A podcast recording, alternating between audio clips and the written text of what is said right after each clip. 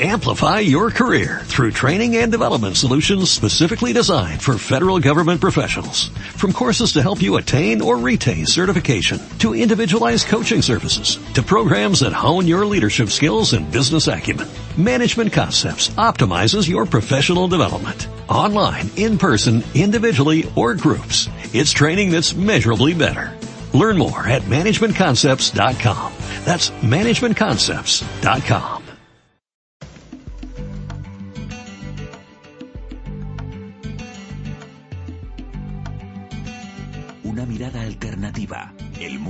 con otros ojos. Desde una tierra mágica, Crónicas de San Borondón. Dirige y presenta José Gregorio González.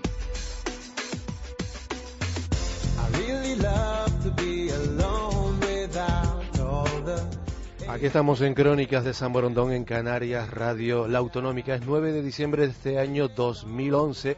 Hay que ver cómo poco a poco hemos ido agotando un año que precede al año, al gran año, al 2012. Ya tiene hasta desodorante. Lo explicaremos después en tiempo de tertulia Crónicas de San Borondón en la primera de las dos ediciones semanales que tenemos el privilegio de compartir en Canarias Radio La Autonómica con el misterio y el mundo de lo insólito como auténticos protagonistas. Decía que el 2012 tiene hasta desodorante y me miraban con cara de perplejidad. Lo explicaremos en cuestión de unos minutos. Hoy toca tertulia. Abrimos la compuerta de esa cámara de secretos que es nuestra tertulia de misterio en Crónicas de San Borondón. Como siempre, bienvenidos a un tiempo de radio que cada semana aspira a entretenerles, que intenta ser diferente, que cada semana también intenta sorprenderles. Nuestro combustible, como siempre, la curiosidad. Y es que la curiosidad casi siempre ha movido al mundo. La curiosidad dicen también que el sexo. Pero esta noche no hablaremos de sexo. Nuestro combustible es la curiosidad y la complicidad. Dos ediciones semanales, la de los viernes y la de los domingos. Y un mismo punto de arranque, las 23 horas y el puerto de San Borondón. Navegamos rumbo al misterio, rumbo a lo insólito, a las probabilidades de lo teóricamente imposible. Esta noche con tertulia que como siempre, como ya está siendo habitual en esta temporada, nos depara sorpresas, eh, nos depara informaciones que nos pueden sorprender, sobre todo nos depara momentos de entretenimiento. Y una atmósfera de compañerismo, de buen rollo que siempre deseamos se transmita más allá de este estudio. Esta noche nos acompañarán Juan Carlos Romero, Juan Carlos eh, Saavedra, Carlos Soriano, Fernando Hernández y Luis Javier Velasco. Carlos por triplicado esta noche, bueno, son mayoría. No perdemos ni un solo instante más. Comenzamos nuestra tertulia aquí en Crónicas de San Borondón, en Canarias, Radio La Autonómica.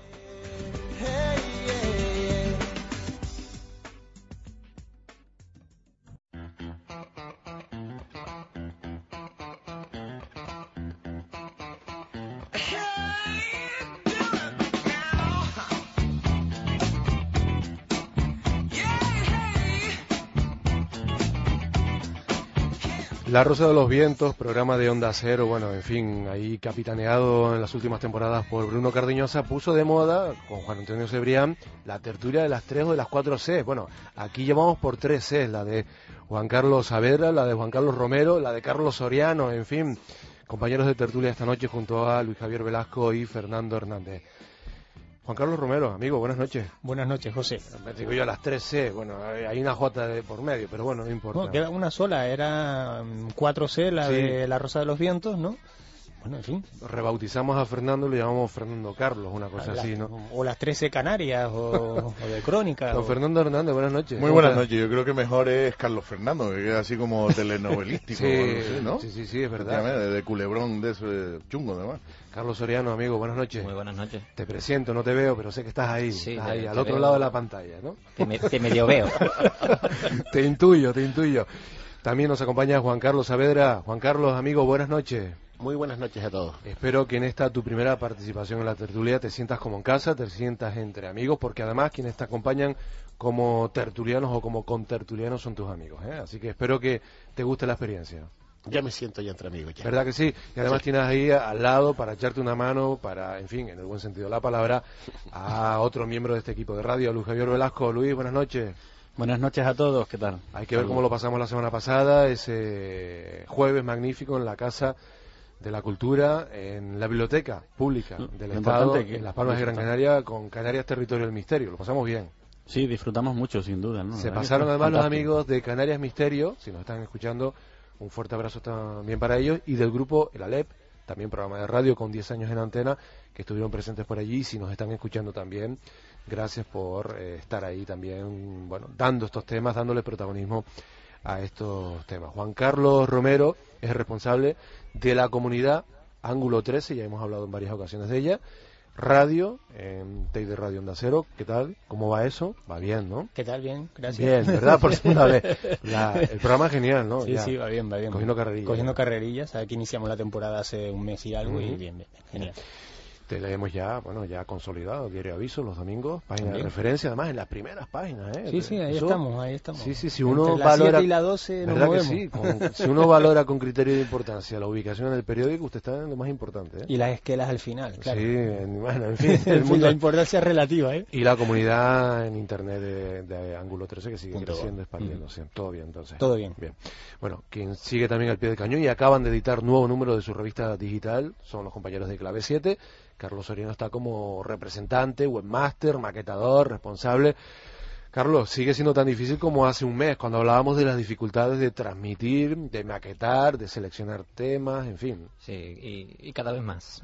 Sí, cada vez más- complicado, sí. Hay, hombre, cada vez se apunta más, más gente, hay más investigadores que quieren colaborar y, y un poco, oye, eso también se agradece. Yo creo que eh, siempre y cuando tenga algo de trabajo y, y sea buena, bueno, una documentación y sea una investigación, o sea, todo, bien, todo, todo viene. Ahora hablaremos de algunos de esos contenidos porque son sorprendentes en algunos casos. Des- destapan, desvelan, ponen a- en circulación o en, en conocimiento público un caso eh, bastante interesante eh, con abades y unas instalaciones hoy abandonadas. No sé si en su momento llegaron a tener o no uso, eso lo vamos a, a contar. Y unas experiencias que ustedes llevan a cabo allí de investigación junto a otro equipo de, de- Sí, de sí. investigadores que ahora no, nos lo cuentas porque el tema es interesante y demuestra que hay muchos sitios aún por explorar, muchos misterios en los que eh, indagar o incluso los ya conocidos susceptibles de ser revisados.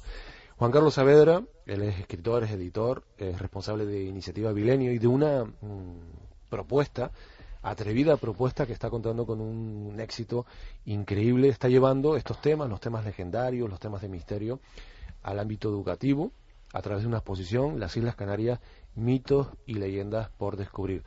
Juan Carlos, ¿cómo- ¿cuál es el balance que haces después de varios itinerarios ya mm, recorridos con, con esta exposición?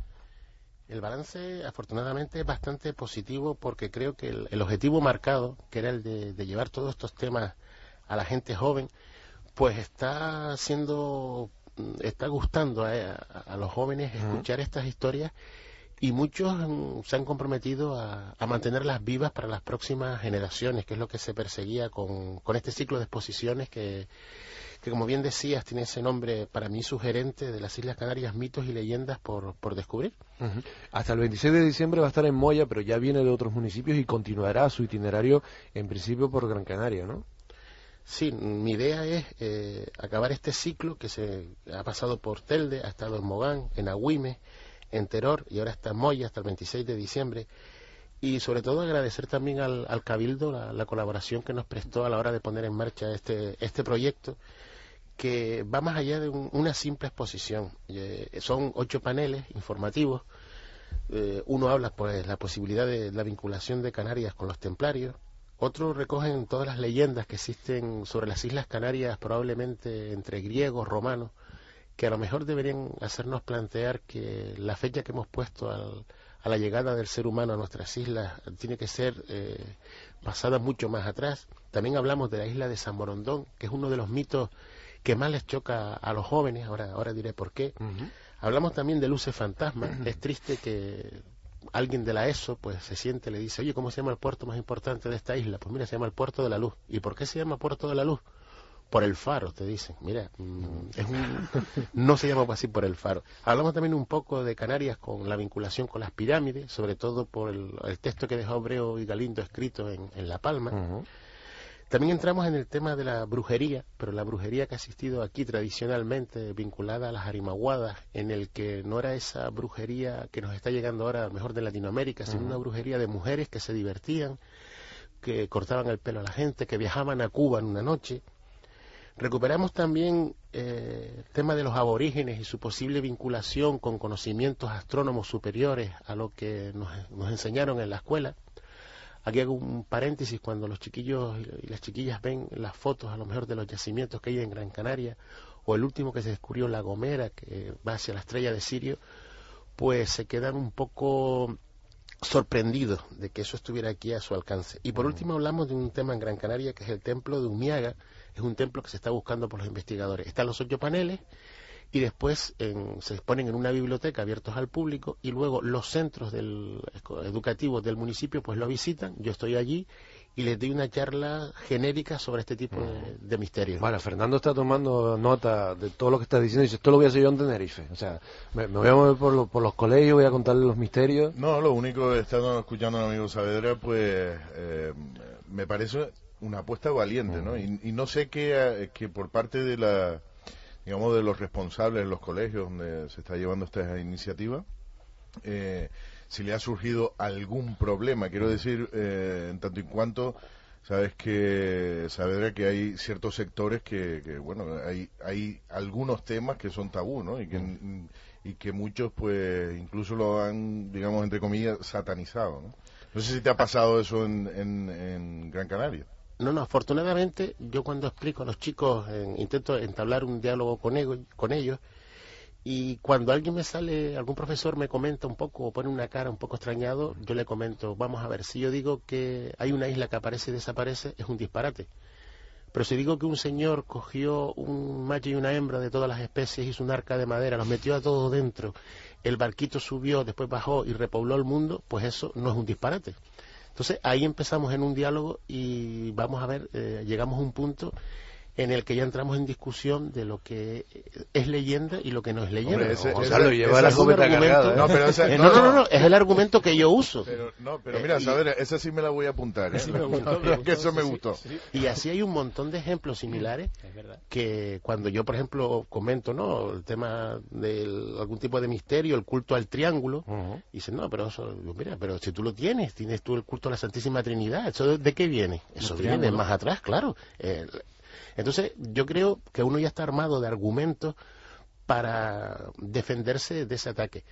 Y sobre todo, yo lo que sí me gustaría recalcar es cómo nuestra gente joven, cuando por ejemplo le hablas de San Borondón, le suena una leyenda pueblerina, pero tú ya empiezas a entrar en la profundidad de lo que era San Brandan, una posible vinculación con Irlanda, con los druidas, con la cultura celta, les hablas del rey Arturo que fue enterrado en Avalon, entonces los chiquillos ya lo ven de forma distinta, ya no es la leyenda pueblerina, es algo más profundo.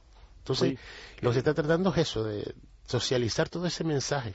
Oye, el grado de, de respuesta por parte de, de- de los alumnos, ¿cómo, cómo lo, lo sopesarías? Es decir, ¿hay un interés vivo, hay incluso base en, en- en el alumnado para entender determinado tipo de leyendas porque a lo mejor han crecido en, en ambientes o les ha interesado en sus entornos familiares? Es decir, ¿cómo ese tipo de, de, de- de recepción, receptividad, cómo, cómo lo has percibido tú?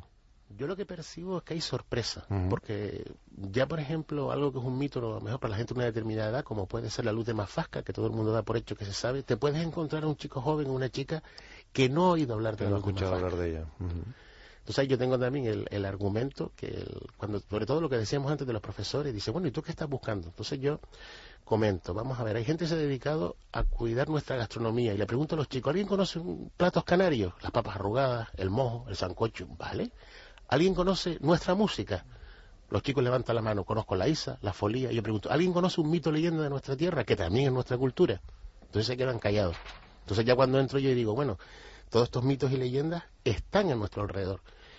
Y lo que me decía, sobre todo sorpresa, cuando alguien lee a Abreu diciendo que los aborígenes en La Palma, los penahoritas, pues apilaban piedras en pirámides y le enseñas lo que es una trepanación, les comentas que en los primeros libros de medicina se contaba cómo se hacían esa trepanación, los invitas aquí a ir al Museo Canario en Gran Canaria para que vean cráneos con trepanación que han sobrevivido. Y es sorpresa, ellos no se imaginaban que tuviéramos esa riqueza, porque yo también lo tengo planteado de forma pedagógica, yo empiezo la- lo que es la conferencia con los chicos poniendo una foto del planeta y un montón de leyendas, el Yeti, los druidas, eh, los templos perdidos mayas, y una lista bastante amplia, hasta el monstruo del lago Ness. Luego le pongo nuestras islitas chiquititas y, le- y un signo de interrogante y les pregunto, ¿ustedes qué creen? ¿Que somos pequeños también en esto, en leyendas?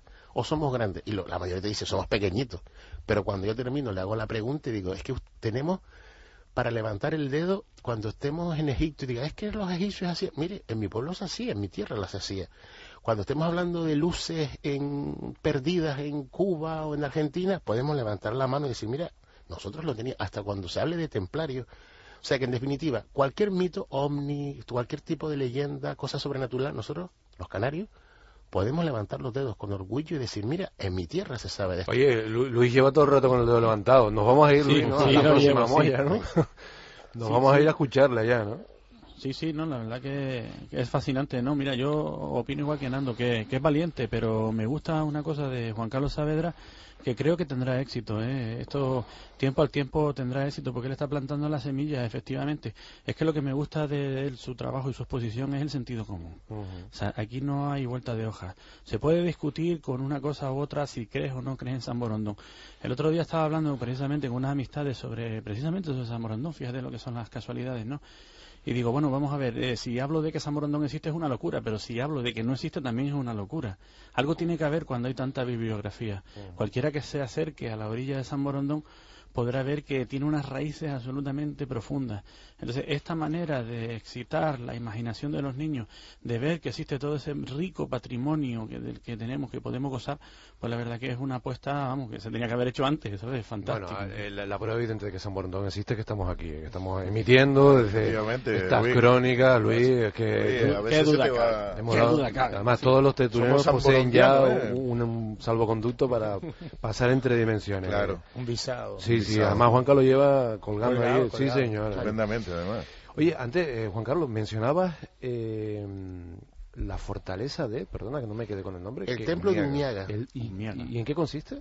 Que lo están buscando. cuando los cronistas cuentan después de la conquista que habían dos lugares o templos de adoración. Uno era Tirma, que fue localizado, y otro ellos llamaban Umiaga, salen como Umiaya en otro sitio, y es un, se describía como un lugar con construcciones en piedra, con ídolos, todo lo que sería un, un templo, y los arqueólogos han estado discutiendo dónde está. Genial, esto si es está como... en una zona del sur, Risco Blanco. Esto es como lo que hacen en, Egipto, ¿no? Cuando están Sí, sí, buscando es la un- cámara secreta, este tipo de elementos que no... Y este sí es un hecho que yo introduzco en mi segunda novela, La conspiración de los tres dragos, que me imagino un viaje de uno de los protagonistas en, en un sueño, Umiaga, porque yo también lo que estoy haciendo es, mm, en mis novelas, mm, que están dirigidas al público en general, pero el público joven pues lo, ha cogido mejor, contar todos estos temas pero de refilón, metidos en una trama actual, con malos, con buenos, para que el lector no lo vea como "Te, yo voy a leerme un libro sobre San Borondón, no, sino que en una novela aparezca mencionada San Borondón dentro de la trama. Yo creo que es la forma de, de llegar a la gente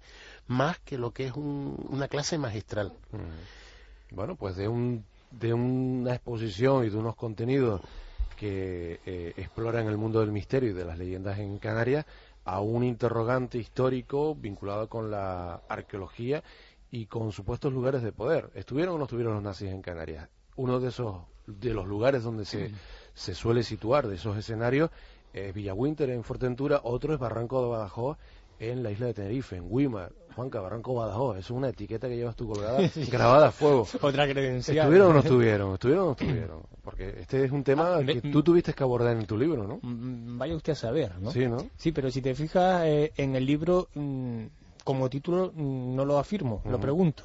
o sea, es que mojarse en ese asunto es complicado. ¿Pudieron estar? Sí, claro. Como pudieron estar unos rusos el fin de semana pasado, es decir, por estar pudieron. Eh, ahora, pruebas de que claro, haya... dice, los marcianos pudieron estar, claro, para una nave pudieron estar. Algunos van a se buscarlo, cuenta, ¿no? pero se cuentan que sí. Se ¿no? cuenta que es sí, uno de, de los mitos, leyendas Sí, del barranco. hombre, siempre se recurre a, a la famosa fotografía de la empuñadura de la daga, pero que personalmente yo creo que no se, no se sustenta por ahí. Pero bueno, eso da pie para, para creer que pudieron estar.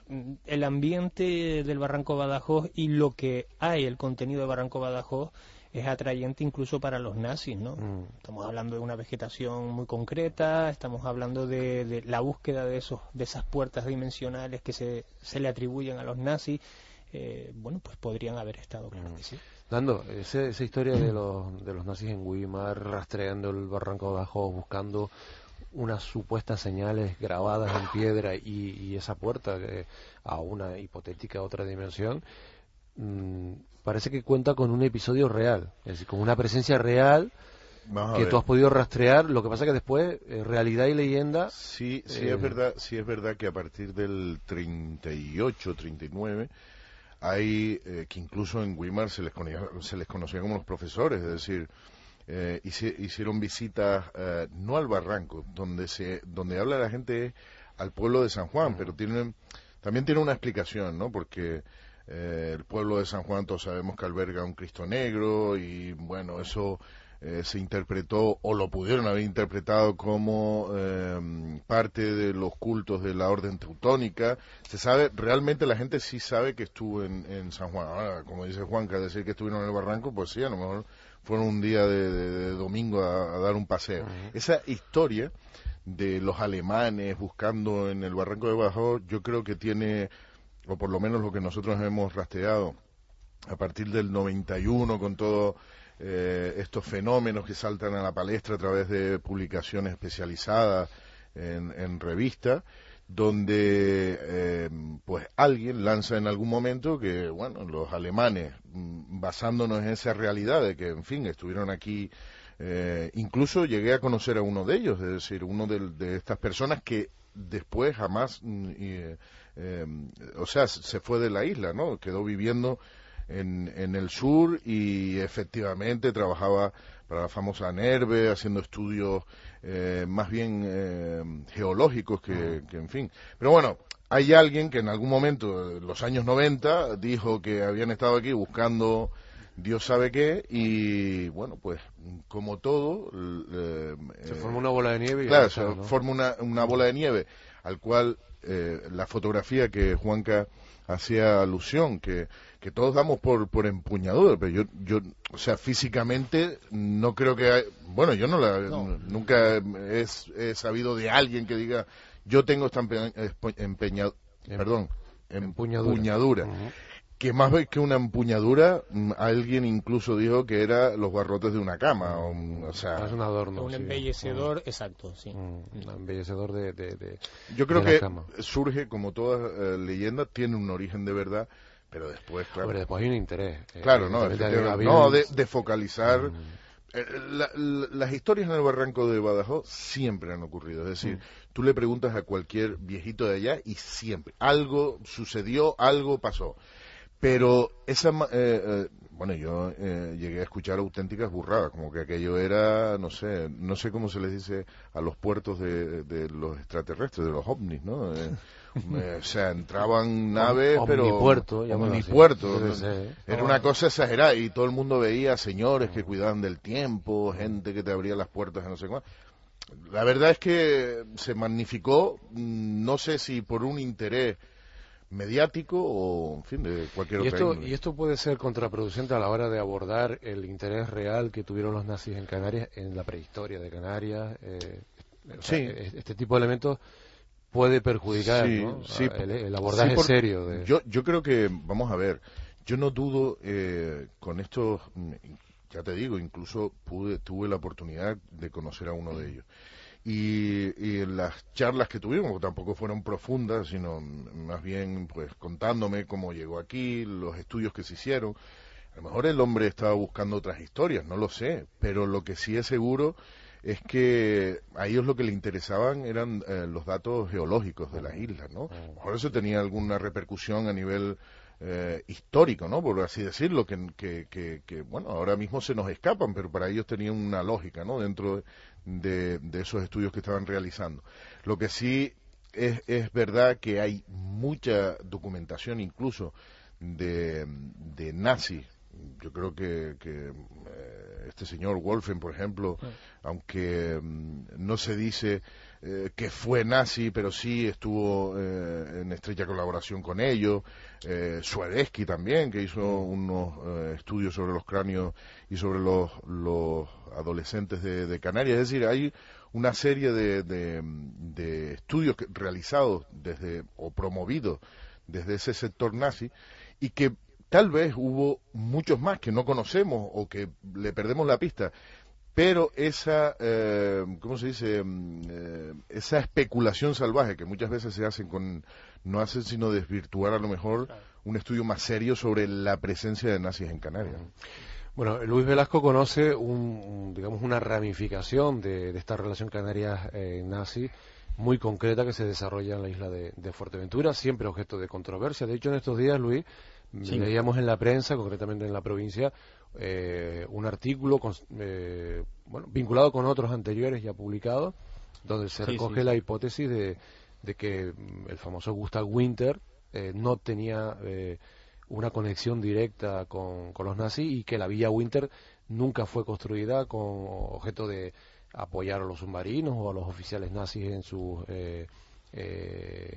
trayectorias por el Atlántico, incluso en sus fugas, ¿no? Efectivamente, no. Es un artículo que, que publicó Juan José Díaz Benítez, el historiador de la Universidad de Las Palmas. La verdad es que ya lleva varios este hombre y, trabaja bastante bien, ¿no? porque tú lees el artículo y es verdaderamente convincente. Antes estábamos hablando, Nando estaba comentando sobre los nazis, y es verdad, se puede, se, reviste todo de folclore y se puede desvirtuar el verdadero espinazo central de todo esto. Es necesario que se siga trabajando y entonces Juan José Díaz Benítez desde luego lo está haciendo, ¿no? Es, es, mira, es muy interesante este artículo porque él hablaba de unas cartas del Alto Estado Mayor alemán en el que estaban, como te diría, incómodos porque la, la, la empresa que estaba creando la explotación agraria que estaba creando Gustav Winter en, en, la zona de Cofete estaba atrayendo precisamente la atención del espionaje eh, aliado, ¿no? O sea que cuando construían Villa Winter y todo el entorno estaban haciendo mucho ruido, ¿no? estaban siendo muy visibles, ¿no? Sí, sí, sí, sí, estaba muy visible. Entonces, en la línea que ha llevado Juan José todo este tiempo es, digamos, de quitarle esa pátina de misterio a la Villa Winter como, como lo que él afirma y es lógico de creer, ¿eh? Ojo, que simplemente fue una extravagante casa mm, bastante bien construida y claro, como en todos estos temas misteriosos, por eso también se abordan en esto, en este programa, es que si uno hace caso a una, a un punto de vista racional, pues la Villa Winter no tiene no tiene tres pies en el gato, ¿no? Pero también tiene sus puntos de misterio que si quiere lo podemos comentar. De todas formas, Luis, eh, eh, Juan José Díaz Benítez deja abierta la posibilidad. La, posibilidad a un uso no reconocido de la Villa Winter, ¿no? Él decía que oficialmente era una explotación agrícola, pero que él sospecha que, que podían existir otro tipo de usos, ¿no? No, no especifica cuáles, pero le parece como poco productivo, una inversión demasiado para, para algo que no iba a resultar. Es que, mira, José, es que hay algunos, antes habían comentado de, Juan Carlos Saavedra que, su proyecto a mí me gustaba porque hay un sentido común que lo respalda. Eh, uno cuando estudia la Villa Winter y profundiza un poco, hay otro sentido común que, no respalda la versión oficial, digamos, de que ahí no pasaba nada, que era un señor un poco excéntrico que construyó una casa. Mira, para empezar, es toda una fortaleza. Si la estudia desde el punto de vista militar, yo creo que está preparada para soportar hasta artillería naval de medio y bajo calibre. Luego tiene un torreón de vigilancia. Es un lugar completamente estratégico, como ya hemos hablado varias veces. Nosotros hemos, tratado este tema. Luego después tiene un aeródromo camuflado en un extremo casi al norte del faro de, de Jandía. Luego también esa vagoneta, ¿sabe? Esa vagoneta minera de la casa Krupp, que es las famosísimas acerías Krupp, hay barcos de guerra alemanes de la Segunda Guerra Mundial muy célebres que fueron fabricados por esa fábrica. Entonces, si alguien va a hacer una simple explotación minera, ¿por qué trae una, una vagoneta? Mira, hoy día llegar a Cofete tienes que tirar de, todo terreno y es bastante incómodo. No te quiero contar, en los años 30, traer una vagoneta Krupp desde Alemania y el que trae una trae más, porque el esfuerzo es muy caro. Y casi te diría más, José, es más rentable mandar a pedir a cualquier ojalatero o cualquier ferretero de la zona que te las fabrique a tu gusto que no traerlas de Alemania. Entonces, hay ahí unos componentes, es una mezcolanza con la que, Mira, la pero no y, la la- el planteamiento de, de Villa Winter como base para facilitar el suministro de combustible a los submarinos, ¿eso se sustenta o no? Porque en principio parece que la costa no favorece eh, el acercamiento de los submarinos, ¿no? Efectivamente, mira, siempre la gente ha pensado, incluso hasta creo recordar en la novela de Fuerteventura de Alberto De Vázquez Figueroa, Figueroa, que sí. leí hace muchos años, creo recordar que se hablaba de una especie de pasadizo secreto y que los submarinos entraban a una cueva. Mira, yo no lo creo porque soy buceador y conozco muy bien la zona y hay muchas corrientes. Tú no bueno, Fernando habló con. Vázquez Figueroa de ese tema hace ya bastante, bueno, hace ya unos cuantos meses. Efectivamente. No- Y es muy difícil de meter. No, yo, yo creo que más bien eh, es una licencia. de- Una licencia poética casi. Exacto, ¿no? de la literatura, pero no, no, es decir, que no hay base para sustentar. Es decir, él, eh, en, en ese sentido, eh, hablando sobre la Villa Winter, eh, donde sí se recoge de que había sido un centro para suministrar habituallamiento a submarinos, él traslada eso creando un Sí. pasadizo, en fin, etcétera, etcétera. Pero no creo que tenga una, eh, una base de realidad. mm, eh, Pero fíjate en el detalle, fíjate en el detalle, Nando, que ese pasadizo cobra muchísima fuerza simplemente con la carretilla cruz de raíles. Hay raíles, eh, están a la vista, incluso hay una especie de corral y se ven los raíles ahí. Entonces, claro, después te pones a pensar seriamente y la, la zona norte no parece la más propicia para ese tipo de actividades, aunque sea una licencia literaria, ¿no? Pero sin embargo en el sur, donde estaba cerca de Morrojable, ahí es un lugar bastante bueno, no solamente para que vengan submarinos, sino además hidroaviones de largo alcance o incluso los famosos barcos corsarios que parecían barcos mercantes, pero que después eran barcos acorazados de bolsillos alemanes. Ahí, de manera discreta, con un mar casi siempre tranquilo, incluso una cosa, los submarinos pueden, digamos, emerger por la noche y dejarse caer sobre un fondo de arena de 20, 25 metros y no hace falta ni que echen el ancla, están posados sobre el fondo. Es posible que todo ese entramado de, de- de raíles y de vagonetas pudieran en un futuro haber conectado un pasadizo que va desde la casa a modo de, de especie de y que permitiría una, una evacuación rápida. Pues claro, por mucho que uno diga que ahí no hay nada, que es simplemente una construcción muy excéntrica, hay la calidad de los materiales, la contundencia de los materiales, el hormigón de la torre, la, en la posición extremadamente estratégica hace que, que nunca pierda fuerza la, la versión conspiranoica de, de un posible uso nazi logístico o no necesariamente para abastecer los, los submarinos que necesitarían eh, grandes depósitos de combustible. Y ya existía ese servicio a través de las famosas milk cow que son las vacas lecheras submarinos que eran depósitos de combustible que quedaban ellos en alta mar y se repostaban. Aparte para eso estaban los puertos de Las Palmas y Santa Cruz de Tenerife. Bueno, y además este Juan José Díaz Benítez, en, en- en una mm, larga producción eh, historiográfica, porque ah, es uno de los mayores especialistas que tenemos en Canarias en esa época histórica, mm, ya apuntaba también un artículo anterior a- al intento de compra de acciones por parte de los nazis de, de acciones de la refinería, o sea que para poder garantizarse ese suministro para para los submarinos. Bueno, eh, lo que parece evidente es que hay muchos asuntos aún por mm, clarificar en torno a la presencia de alemanes en Canarias, al interés que tuvieron y a la vía Winter, porque ahí quedan algunas incógnitas, aunque descarta la afiliación nazi de, eh, de Y, Gustav Winter. De ¿no? todas maneras, eh, ya ese, ese Que es un tema siempre controvertido, Pero la ese familia. aspecto, ese aspecto ya está, porque el, el señor en cuestión aparecía en una lista, Es que esa es la contradicción, en una lista de los una servicios lista secretos. de los de- servicios secretos donde aparecía,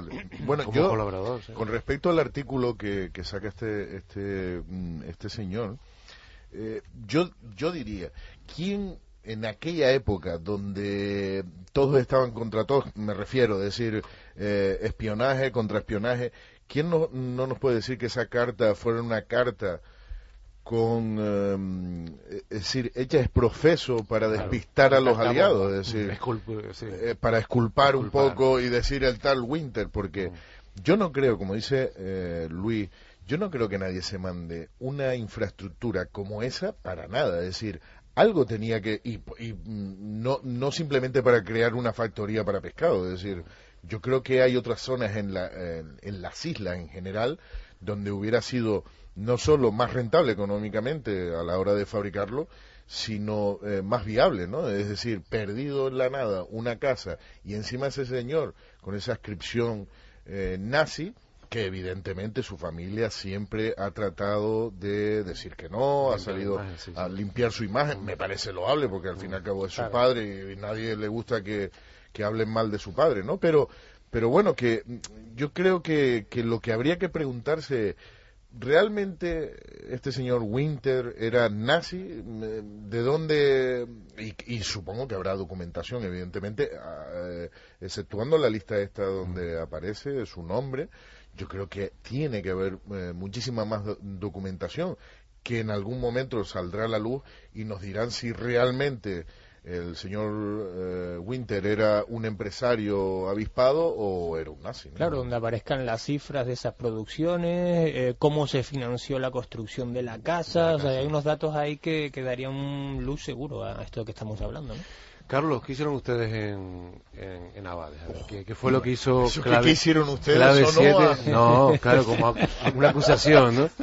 No, bueno, el culpable? el último número de la, de, la revista Clave 7, revista digital, que se pueden descargar desde la web de, de Clave 7 eh, y a través de los Facebook se puede acceder a los enlaces, en fin, hay muchas formas de, de llegar al mismo. Ustedes, tú en concreto, elaboras un amplio reportaje sobre una investigación llevada a cabo en unas instalaciones abandonadas en, en Abades, un sanatorio.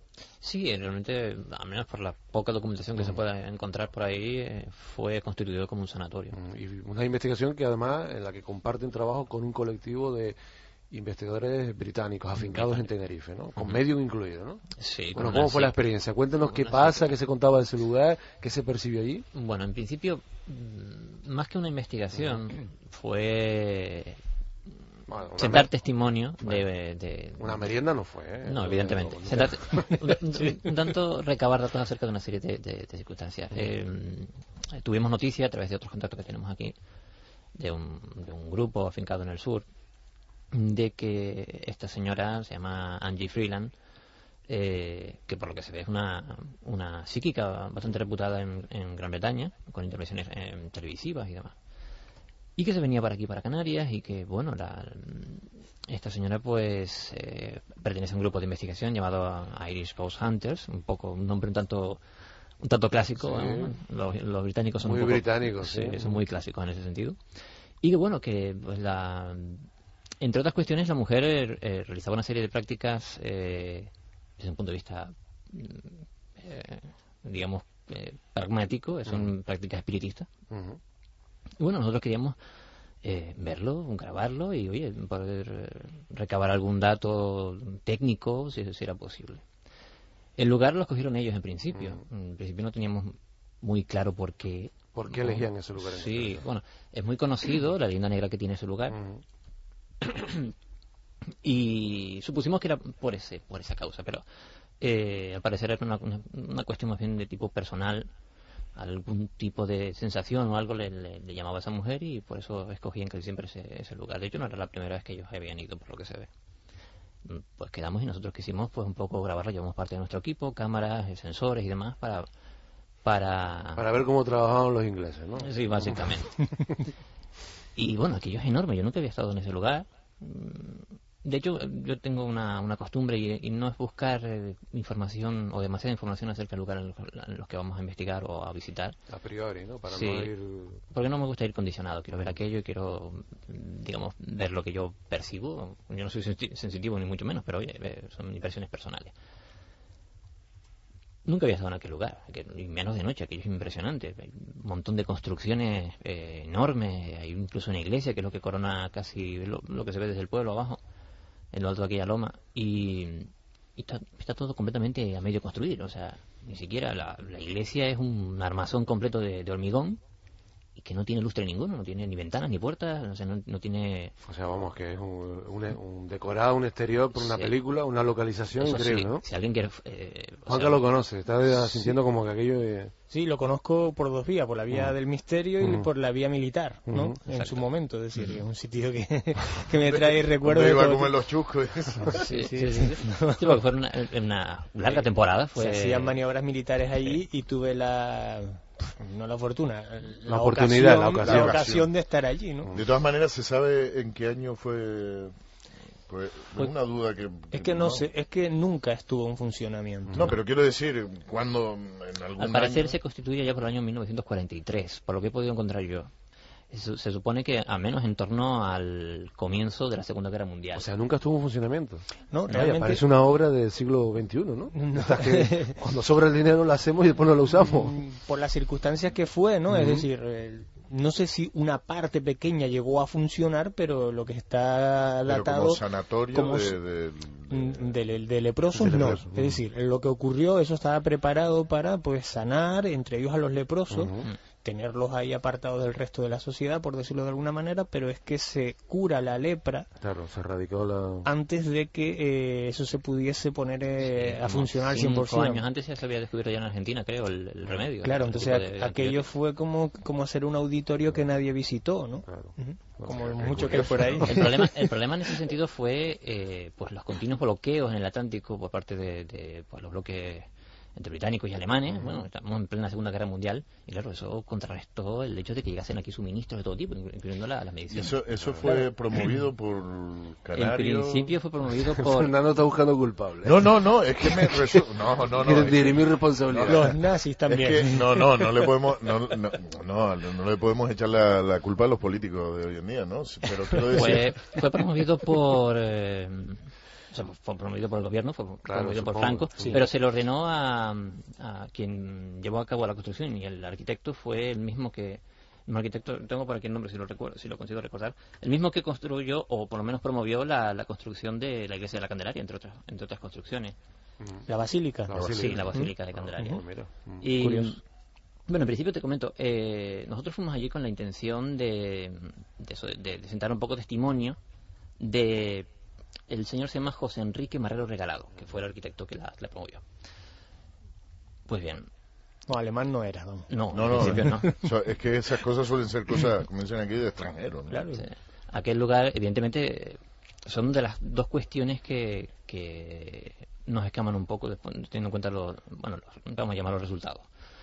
Eh, aquel lugar fue constituido, como bien decía Juanca, para alejar el resto de la población y, digamos, exiliar de un modo u otro, si no había medicinas para curarlo, enfermedades que eran infecciosas. Entonces, eh, el polo de Abad ni siquiera existía en aquel entonces. Creo que tuvo su auge después de la construcción de la autopista, un montón de años después, sobre el 78, creo que por ahí en adelante. Cuando se construyó también, se terminó de construir el aeropuerto del sur, porque de ahí para allá no era un- un- una carretera secundaria, vaya, si es que había carretera por esa zona.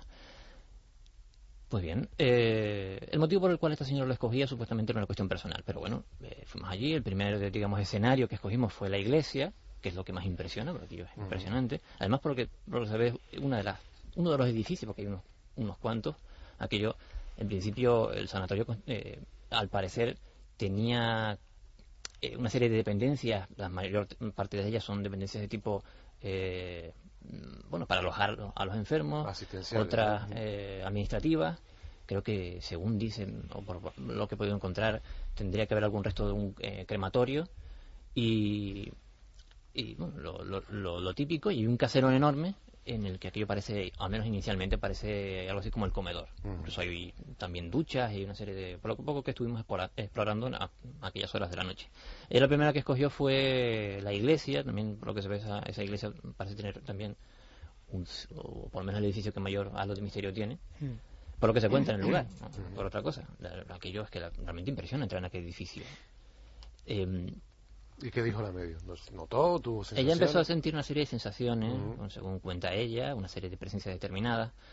Nosotros, en principio, lo que fuimos fue observando. Yo te voy a, digamos, ir al, al- al- a lo más sorprendente, digamos, porque un poco ella, ellos llevan una serie de sensores y hacen un poco de juego entre la percepción psíquica, por decirlo así, y, a- y tratan de contrastarlo con los sensores eh, que ellos llevan, que no son otra cosa que sensores de tipo eh, eh, que detectan ciertas alteraciones electromagnéticas.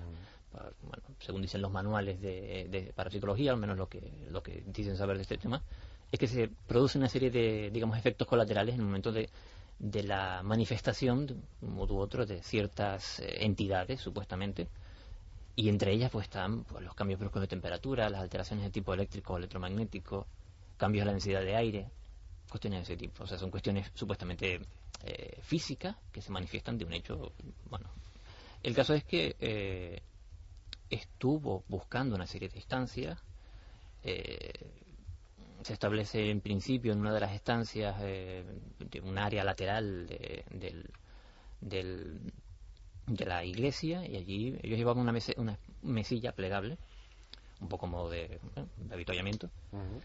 Y como te digo, utilizan una cosa que a mí me sorprende particularmente, utilizan métodos muy clásicos en cuanto al espiritismo. Eh, tipo mesa parlante ahí. Sí, mesas parlantes. Eh, tiene una planchette, o sea, la, la Ouija primigenia se puede considerar. Sí, del siglo. mediado, final del siglo XVIII. Qué curioso, yo te veo a ti alisándote los bigotes, claro, ponerte en situación, ¿no? Sí, sí, o sea, claro. utilizan métodos muy, muy, muy clásicos. Mm. O sea, blanco y negro. Sí, un poco más o menos. blanco y negro. Blanco y negro, sí.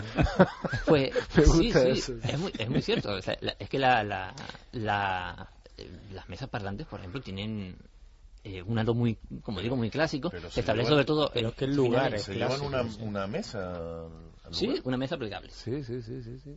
O sea, Bueno, no pero tiene- estilo... eso no tiene mayor técnica, una mesa moderna. Pero no- me, no- me- me sigue llamando la atención, eh, eh, dices que igual el sitio lo escogieron al azar, no lo sé, o porque les apetecía, o porque el decorado, entre comillamos, Sí. es sugerente, ¿no? Sugerente, Hay muy que decirlo. sugerente, sí. Nosotros también mandamos un reportero la temporada pasada a pasar un par de horas solo allí por la noche y a que viviera esas sensaciones, ¿no? Que, que, que, que Criminal. era un ruina Es que increíble. los directores Es realmente criminales. sugestivo. Sí, sí, ¿no? Y el, y el chico, pues. A Juan Luis, ¿no? a Juan Luis. Mm. No lo pasó del Pobre todo bien, aparte de frío, no lo pasó del todo bien, pero insisto, decir, si hay algo de misterio en ese lugar, al margen de la sugestión y todas estas cosas, no va a tener relación que nadie busque lamentos ni quejidos de, De enfermos. de enfermos, Porque nunca hubiera no, no, enfermos. no. no, puede ser de alguna víctima militar, insisto, ahí hubo accidentes militares durante maniobras donde alguien salió mal parado, incluso animales muertos por arma de por arma de fuego militar, eso sí, eso yo mismo lo pude ver como un sargento le pegaba un tiro a un perro, es decir, Vaya.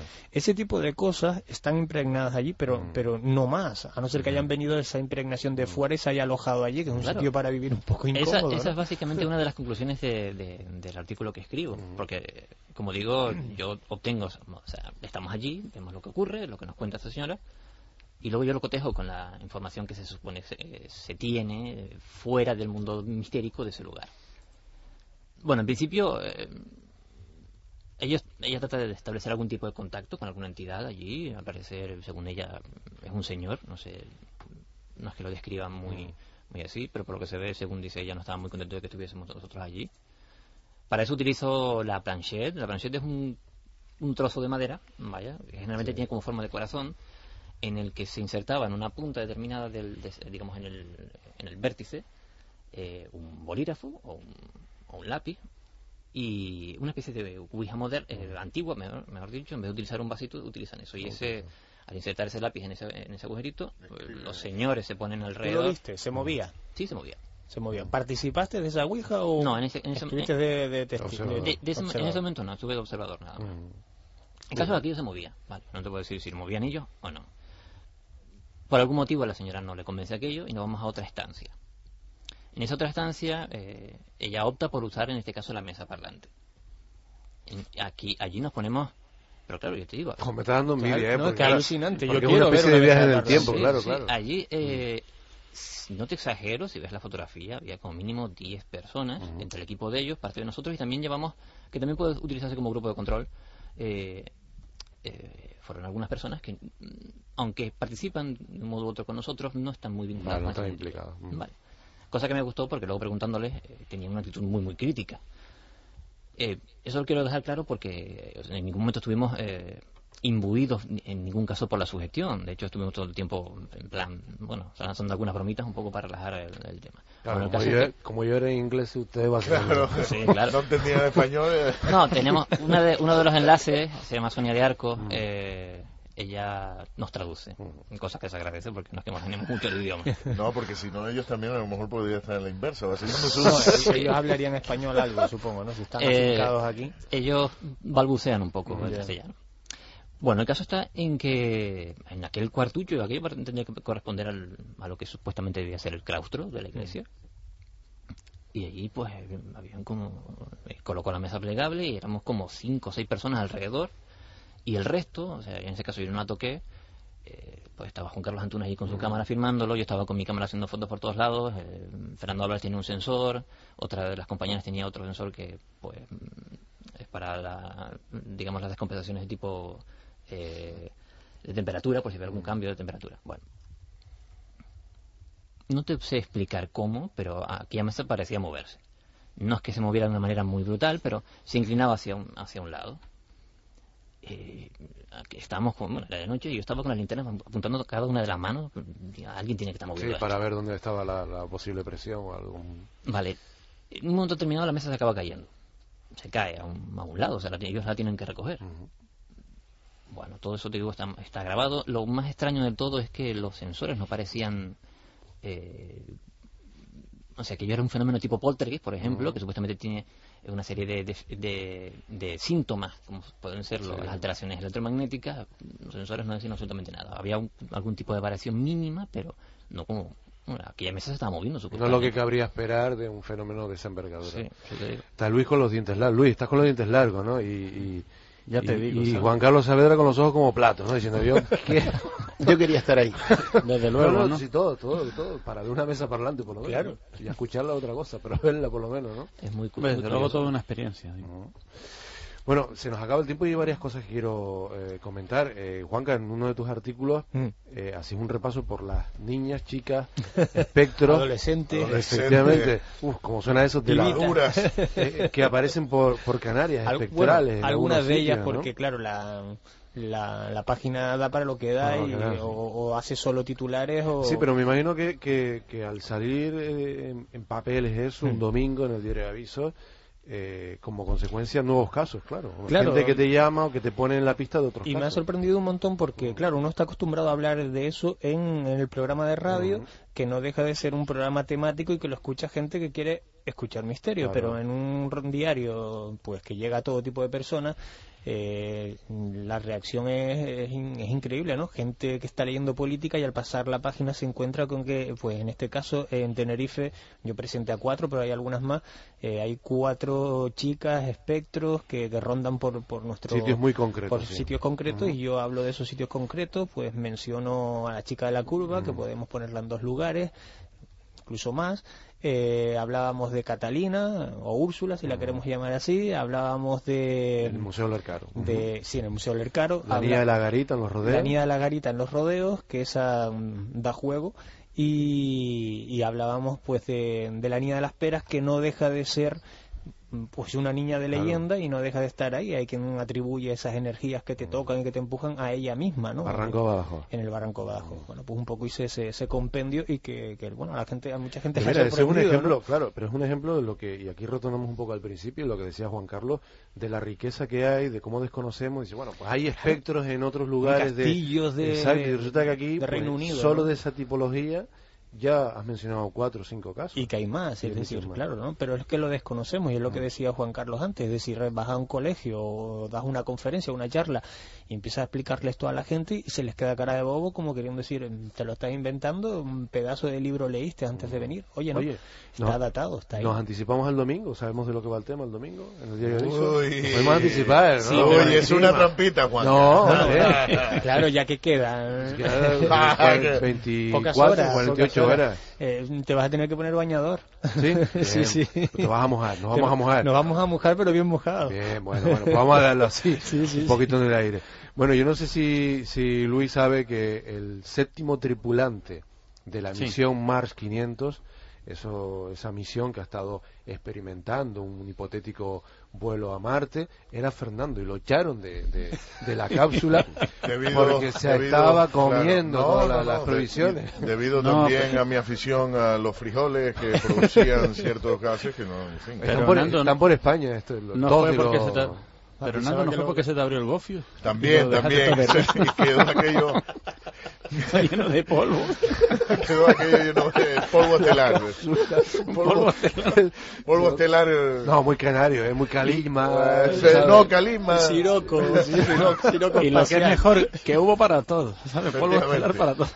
Oye, por cierto, están en España estos días dos de los miembros de esa misión, de la A Mars Marte. 500, esos que han experimentado conviviendo en un viaje simulado a Marte, justo en unas fechas en las que sale a Marte. y, eh, sigue, y la siguen yendo juntos a todos lados. Sí, eso es Eh, más curioso. Sí, bueno, pues, yo terminaría. en grupitos, ambiente- en está- grupitos, ¿no? Está en, uno- está en unas vacaciones y termina al final, no, no sé cómo es en un espacio cerrado, estar con la misma persona. Yo, yo lo mato, o sea, directamente. Había un, uno, dos, dos rusos, un chino, eh, eh, un francés y un italo-colombiano. Y O había, sea, una combinación y había, com- comida para rato, ¿no? Había Porque comida si no- pa- para lo que dura un viaje a Marte. igual es por eso no se entendían entre ellos, no, ni llegaron a discutir. Bueno, yo creo que se autoabastecían también con una especie de una zona de huerto también. Creo que alguna cosa de estas había también. Es que estuvieron. Claro, tenían que estar eh, entretenidos, porque si no... Estamos hablando de Complicado. 250 días mm, de previsión y de convivencia en el viaje de la Tierra a Marte. 30 días de simulación de estancia en Marte y 240 de retorno. Se tarda 10 días más. y Eso lo sabe por si quieres ir. 240. Y 240 días. En total estamos hablando de Que 500, va, yo no voy a ir a Marte. Vienen por la carretera vieja. 500 días conviviendo ahí dentro. viaje ¿eh? Astral puede ser, pero... Claro, ¿qué va? Pero bueno, una, una experiencia. Y eh, una última información que no la quiero pasar por alto, nos quedan apenas tres minutos, pero claro, la trajo Nando y digo, hay que apuntarla. Claro. El jefe de los exorcistas del Vaticano, Gabriel Amort, padre Gabriel Amort, que asegura que el yoga y Harry Potter son cosas del diablo. Yo estoy con él. El, también, mismo, ¿no? el mismo que había dicho un tiempo atrás que Hitler Sí, y eh, Stalin estaban poseídos. Eh, sí, sí, sí. Harry Potter y el yoga es mm, El- cosa del diablo. Sí, porque te llevan a mm, trivializar la religión, lo espiritual, y mm, por ahí curioso. vas, entras a una cosa, a la otra, coqueteas con la magia, con la brujería, en los libros de Potter. Hombre, yo creo que Juanca está de acuerdo. yo creo que bueno, voy a meter un rajazo eh, en mi- yo creo que ma- más cosa del diablo es los casos de pederastia o sea, en, en- en parte del clero que Harry Potter Pero eso el- no habla aquí, ¿eh? no no no pero Harry bueno, Potter y yo. el rajazo el rajazo lo meto yo gracias además. Vete a saber, Harry Potter es un niño, igual abunda por ahí también las Bueno, cosas. bueno, de que es un niño bar- barbilampiño ya. Claro. ¿eh? Eso. Bueno, bueno. Empezó siendo un niño, ¿no? Ahora bueno, ya- ¿qué, qué piensas, Luis, tú de esto, de, de- del padre Gabriel Amor? Yo no sé si es buscar Bueno, titulares, provocar también. no sé. Claro. Hombre, no. quizás sea provocar, porque son dos puntos referentes, pero entonces todos estos programas de- del corazón en donde los insultos es la moneda corriente, entonces eso Claro. que, pro- que promueve, ¿no? A mí, ¿qué quieres que te diga? A mí Ay, me hubiera gustado estudiar en Hogwarts, por lo menos. No. La arquitectura es muy bonita, ¿no? En la academia de los brujos, ¿no? Claro, y la comida sí, tiene buena pinta, Y la ¿no? comida tiene muy buena pinta. Además Ahí- que siempre puedes alegar que llegas tarde yo porque estoy con las escaleras saber ahí cambiaron. eh, y aparece la comida que tú puedas imaginar o sea Ahí aparece no, la aparece. No, no, el que viene volando. ganas de comer, ¿eh? Bueno, No, y el- es beneficioso, no ¿no? hemos hablado de los libros de Saavedra, pero bueno, El misterio de las afortunadas, La conspiración de los tres dragos, y además promotor de una cosa que se llama Iniciativa eh, en Bilenio, eh, que estás llevando a cabo muchísimas historias, en- eh, principalmente en Gran Canaria, pero bueno, que, que a- amenaza con extenderse por todo el archipiélago y ojalá que sea así. Eh, porque está apostando por eh, autores canarios, en fin, está... felicitación Eres un auténtico héroe, Juan eres, Carlos. un- eres un Hombre, crack no- ¿sabes? No, tanto, no tanto. Hombre, Eres hombre, no eres- tanto, no tanto, no tanto. Sí, porque Por además no eres de los que extorsiona a los autores, con lo cual eres un héroe. eres para santificarte, pero bueno, es cierto que se lo está se lo están currando mucho. Es, es un ejemplo de editoriales pequeñas que en Canarias se están buscando la vida con mucha inventiva y dándole oportunidades a, a nuevos autores. Que la cosa, pues. Nos vienen de fuera los Bexel y acaparan los escaparates. O sea, que, que iniciativas desde aquí, que apuesten por libros de aquí, autores de aquí, pues. Y- una y de las últimas novedades está ahí saliendo ahora con fuerza, ¿no? Sí, pero si me, me permites también un, un matiz. Se trata también de publicar cosas como nosotros hablamos. Yo mis novelas las escribo como nosotros hablamos y cuando hablas con los chicos... Bueno, yo tengo, por ejemplo, que ir a Tenerife también con varios centros que van a trabajar el, el primer libro, El misterio de las afortunadas, y cuando tú les comentas eso, que los, los personajes cogen la guagua, que no se dicen venid acá, sino vengan acá, ellos se identifican mejor con los personajes. Qué bueno O sea, yo reivindico también el, el publicar libros como nosotros hablamos. Yo te- he recibido ofertas de editoriales grandes de, no digo el nombre, del- de, publicar el misterio y me dice, mire, pero tenemos que cambiar un poco el, el lenguaje. Las digo, palabras, "Bueno, ¿no?" Yo prefiero vender menos. Fíjate lo curioso, cuando dicen aquí en, esta ciudad, Las Palmas de Gran Canaria, quedamos en el teatro, y me dice, ¿pero en qué teatro? Y digo, mira, no hace falta decírtelo, el que es de aquí sabe que, es el. Que Efectivamente. no hace falta decir más nada. Calla, calla, que a mí hace dos días me, llamándome por el móvil me decía, mira para aquí, mira para aquí. Y digo, si está hablando por el móvil, ¿hacia dónde miro? Mira para es un misterio que tienes que adivinar tú. Sí. o bueno. sube para arriba y baja para abajo para eso todo el mundo lo ¿sabes? Oye, eh, Carlos, saluda a todo el equipo de Clave 7. ¿vale? Ahí está el programa en Radio Aguere, la noche de los sábados. Y la próxima vez nos invita. Con mucha energía. A mí ya me invitó el otro día y, estoy ah, muy agradecido. Y además tienen tortilla, cosa que nosotros no tenemos aquí. Sí, es verdad. Para comer. No, no, no solo aquí, sino en las investigaciones, importantísimo. Eh, Juanca. Nos encontramos. Nos encontramos. Suerte con todo. Y el domingo nos mojamos. ¿Verdad?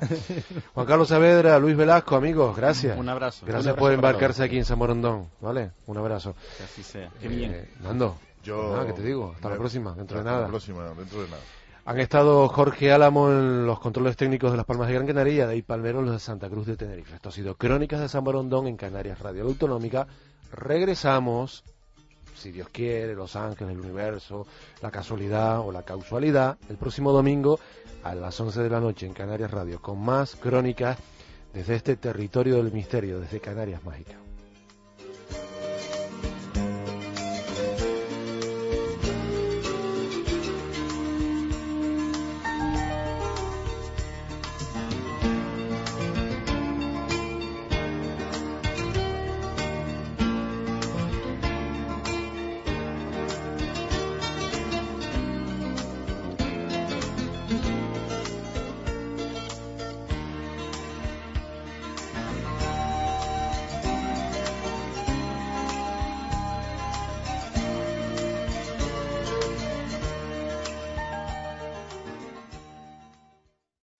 Amplify your career through training and development solutions specifically designed for federal government professionals. From courses to help you attain or retain certification, to individualized coaching services, to programs that hone your leadership skills and business acumen, Management Concepts optimizes your professional development. Online, in person, individually, or groups. It's training that's measurably better.